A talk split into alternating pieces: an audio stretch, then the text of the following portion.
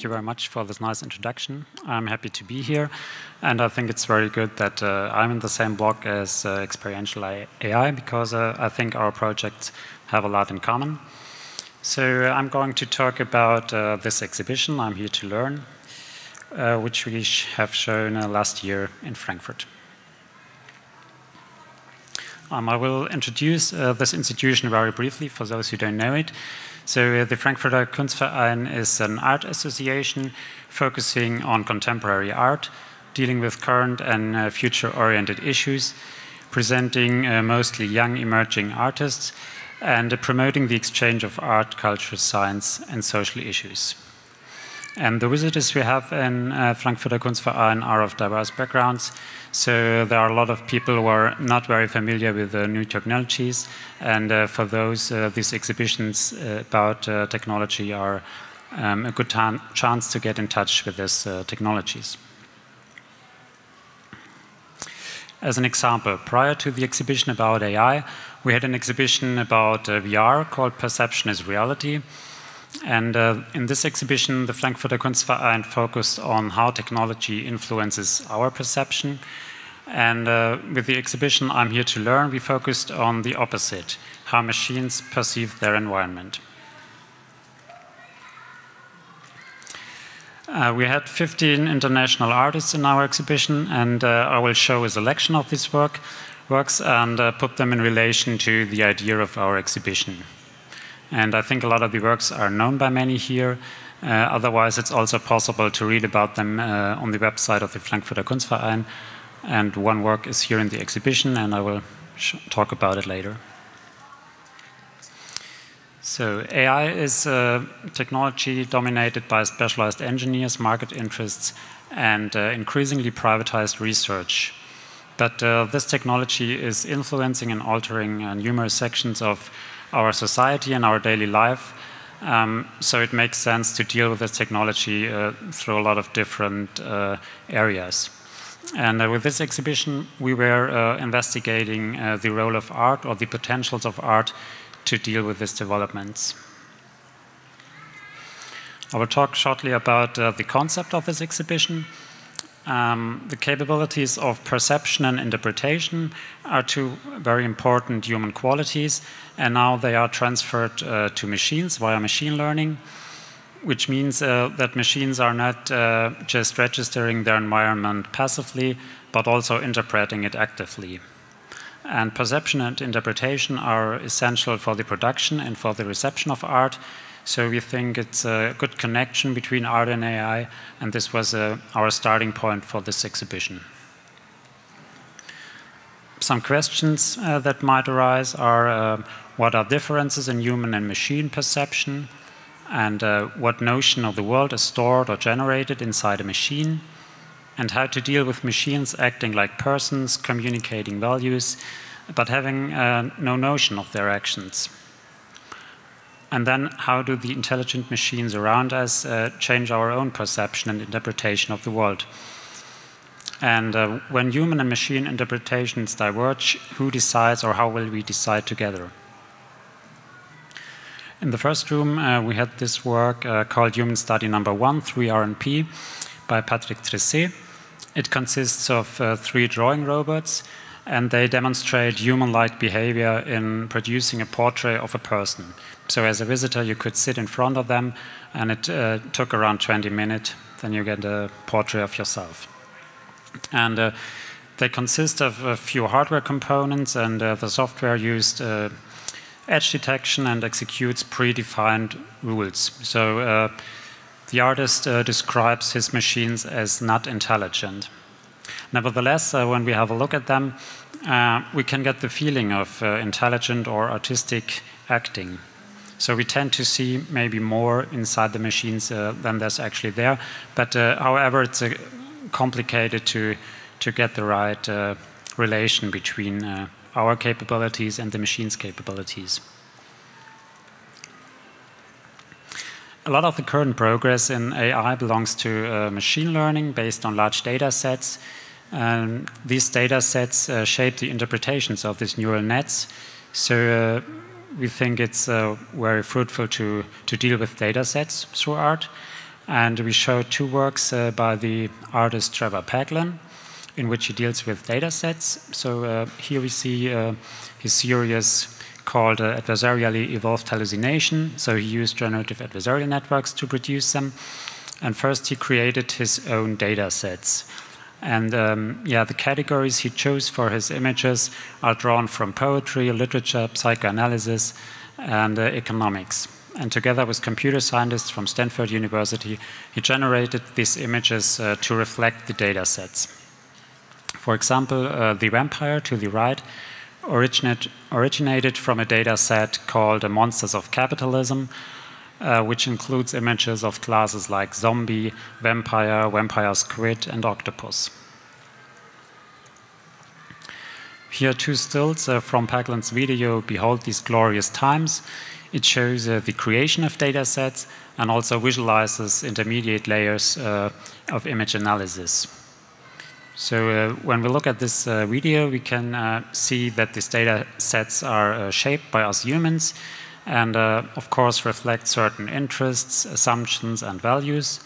And uh, furthermore, it became visible that we um, contribute to these uh, data sets. For example, through our online, online activity, through the content we upload, and the artist questions what values or artifacts of our culture we want to implement into neural nets. We had one room uh, which was focusing on the detection and generation of faces and how this uh, changes our behavior.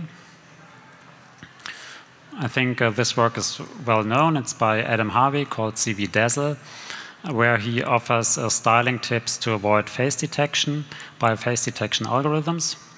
Um, within this, he also shows us uh, what are the features of our face that are of importance for the uh, algorithm like a regular skin color or the distance between ears and eyes, the relation between mouth and nose, and an overall symmetry.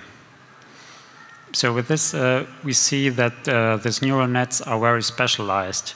Though while training, they generalize their input data, and uh, while classifying, they generalize as well. So uh, very unusual and rare features uh, are ignored and undetectable. So when we look at, uh, sorry, when we look at this image, we can see that there's a makeup on the face, but uh, to a face detection algorithm, the whole face isn't visible anymore. So he also shows us uh, that it's possible to, to mislead even sophisticated uh, neural nets, uh, which has become quite popular in recent times um, when people try to to fool uh, self-driving cars with uh, stickers on the road or on road signs.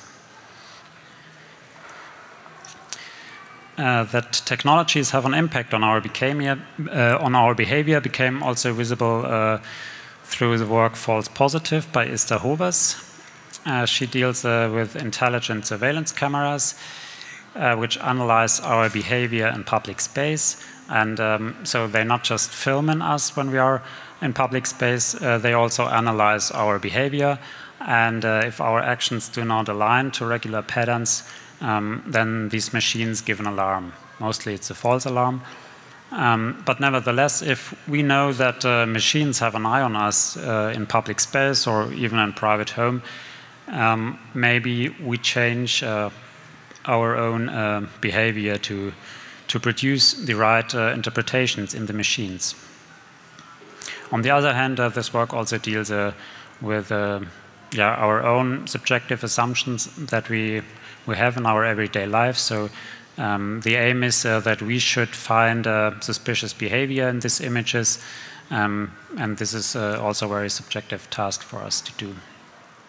Furthermore, uh, it shows us uh, that uh, that we interact with these machines, and each is adjusting to the other.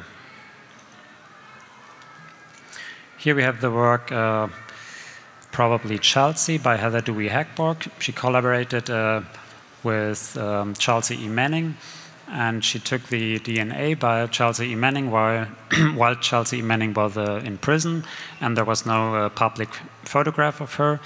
And uh, the artist used uh, algorithmic phenotyping to realize uh, this 30 different possible faces, which were printed in 3D.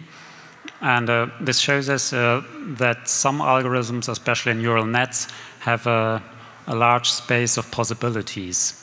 Um, and some speculative content uh, comes out of them.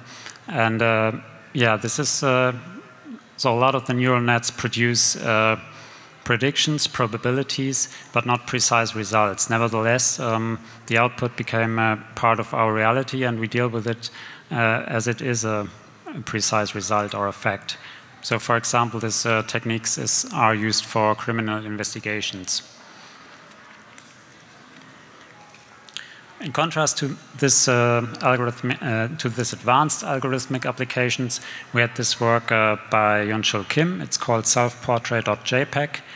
He took an image of himself and opened it uh, as a text file. It was uh, almost 60,000 characters long, and then he transcribed all these characters by hand on paper. And uh, yeah, first it shows us or it reminds us that uh, machines uh, deal with uh, abstract symbols and not with directly with the visual phenomena, for example. Um, furthermore, it can also remind us that we perceive our environment also in a coded form and uh, while we are criticizing uh, neural nets as black boxes, uh, our own brains are quite bigger black boxes. Next, we had several works who dealt uh, with a tension between a concrete phenomenon and its possible meanings. Um, this is essential for art, that we can produce uh, maybe infinite meanings uh, when we try to interpret a piece of art, and uh, on the other hand, algorithms uh, should reach final conclusions. Here we see two images of the work uh, One and N Chairs by Fito Segrera. I will explain it briefly. In the foreground, we have a camera. It zooms into a part of the chair, takes a picture.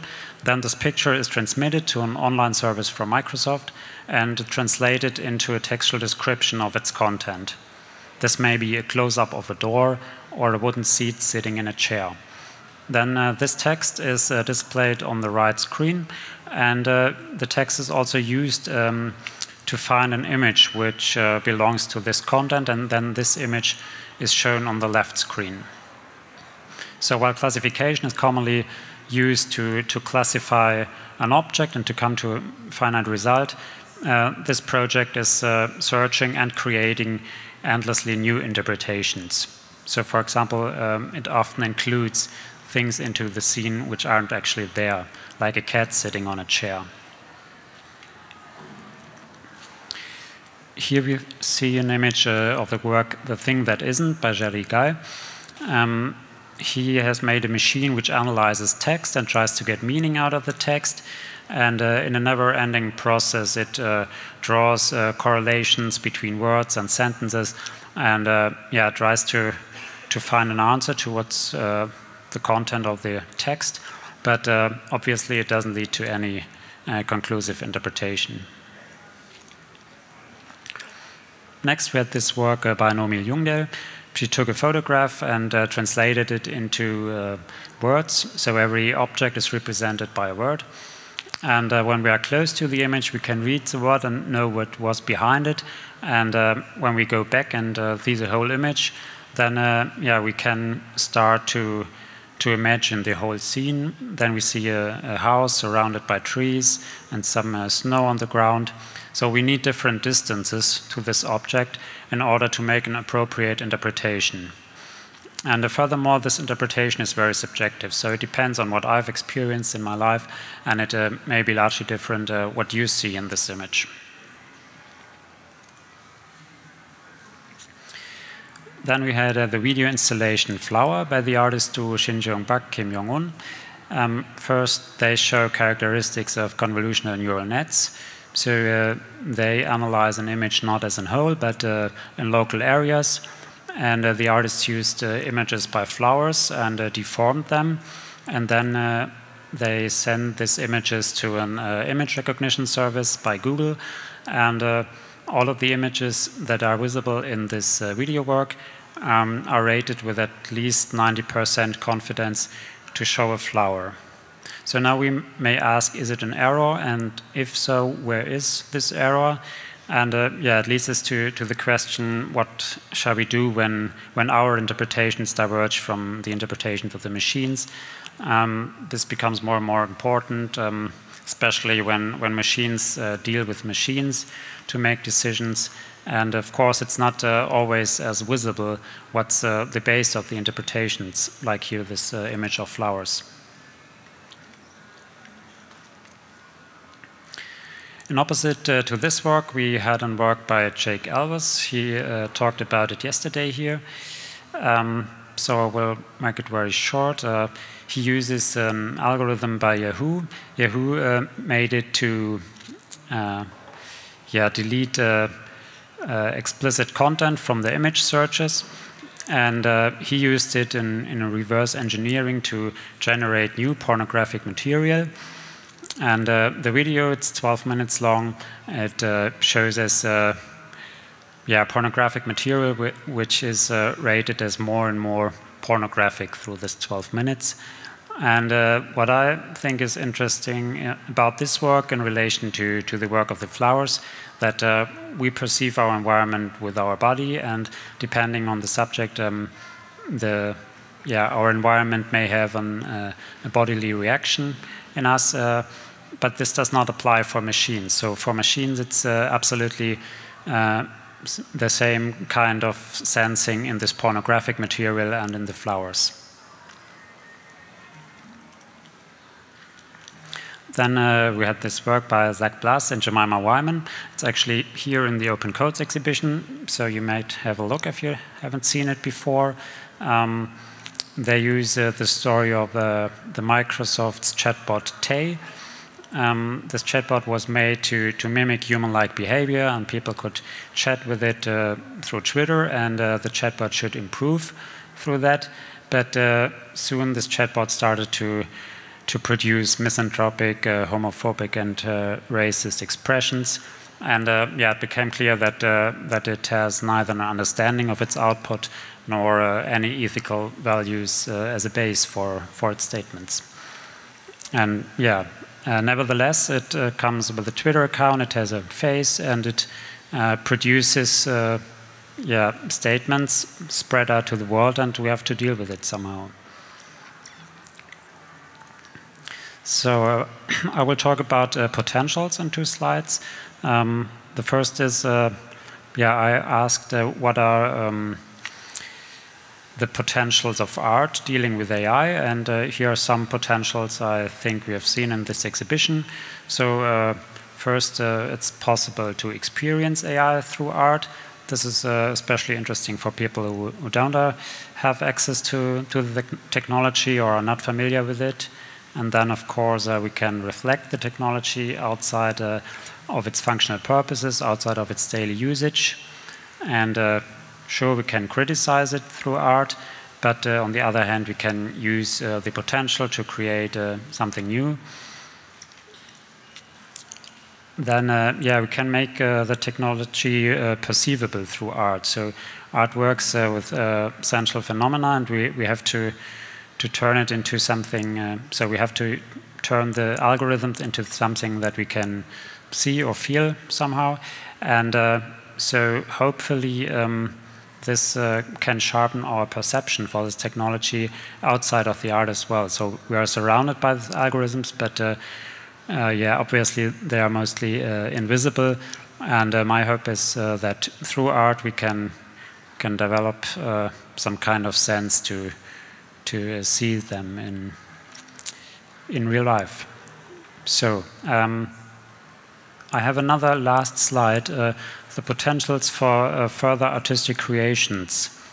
Um, I was a little bit surprised when I've seen this slide in the presentation um, because it doesn't really belong to the exhibition.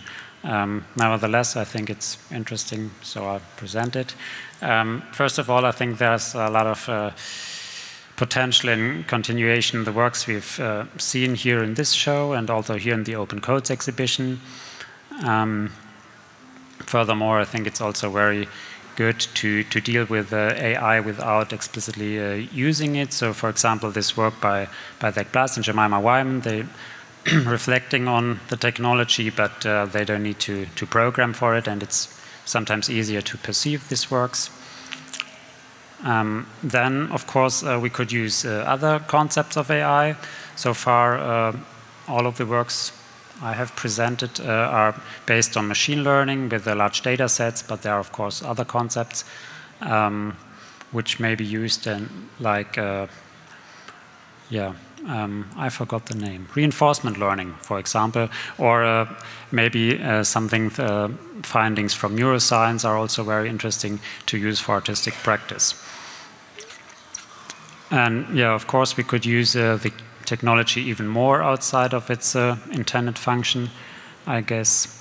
Then uh, we could work with the, the relation between the abstraction and the concretization. Though, how do we digitalize phenomena into data sets and then uh, while they are uh, yeah, translated and manipulated through uh, algorithms, new things may appear. And then uh, maybe we can give uh, more leeway to the technology through art. So I think uh, for a lot of the works, the artist has a kind of a vision which he want to realize through this technology, but I think, especially in art, there's freedom to to experience, uh, to do some experiments uh, with the technology and to to see what's happening.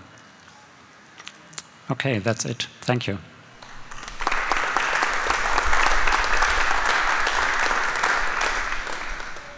Thank you a lot, Mathis. Uh, are there any questions? Uh, again, I want to come back to the definition of art. And if in your um, case you maybe uh, do a new algorithm to make from photos variations, but as variations doesn't mean art. These are only a variation. Yeah, sure. Um, are you referring to one of the works that I've shown, or? Is it a general question? A general question. Um, yeah, so I won't uh, give you a, a, definition about art. Um, so I think uh, that's uh, nevertheless a very uh, interesting uh, topic to to find out uh, how this technology may be used to produce art, and there are questions of the the ownership and authorship um, because uh, all of the artworks are um, yeah, based on technology which uh, was created by a lot of people. And um, so, in the end, I think uh, when we use uh, this technology, it's uh, some kind of tool, but we have to, to work on this tool. So, we have to shape this tool um, until uh, we can use it as an artistic tool. And this is um, definitely a part of the work to to make this uh, technology uh, proper for our artistic creation. And uh, yeah, but of course it uh, it depends. So if you if the work is uh, interesting for you, if you can draw something out of it, uh, then it's good for you. Otherwise, not.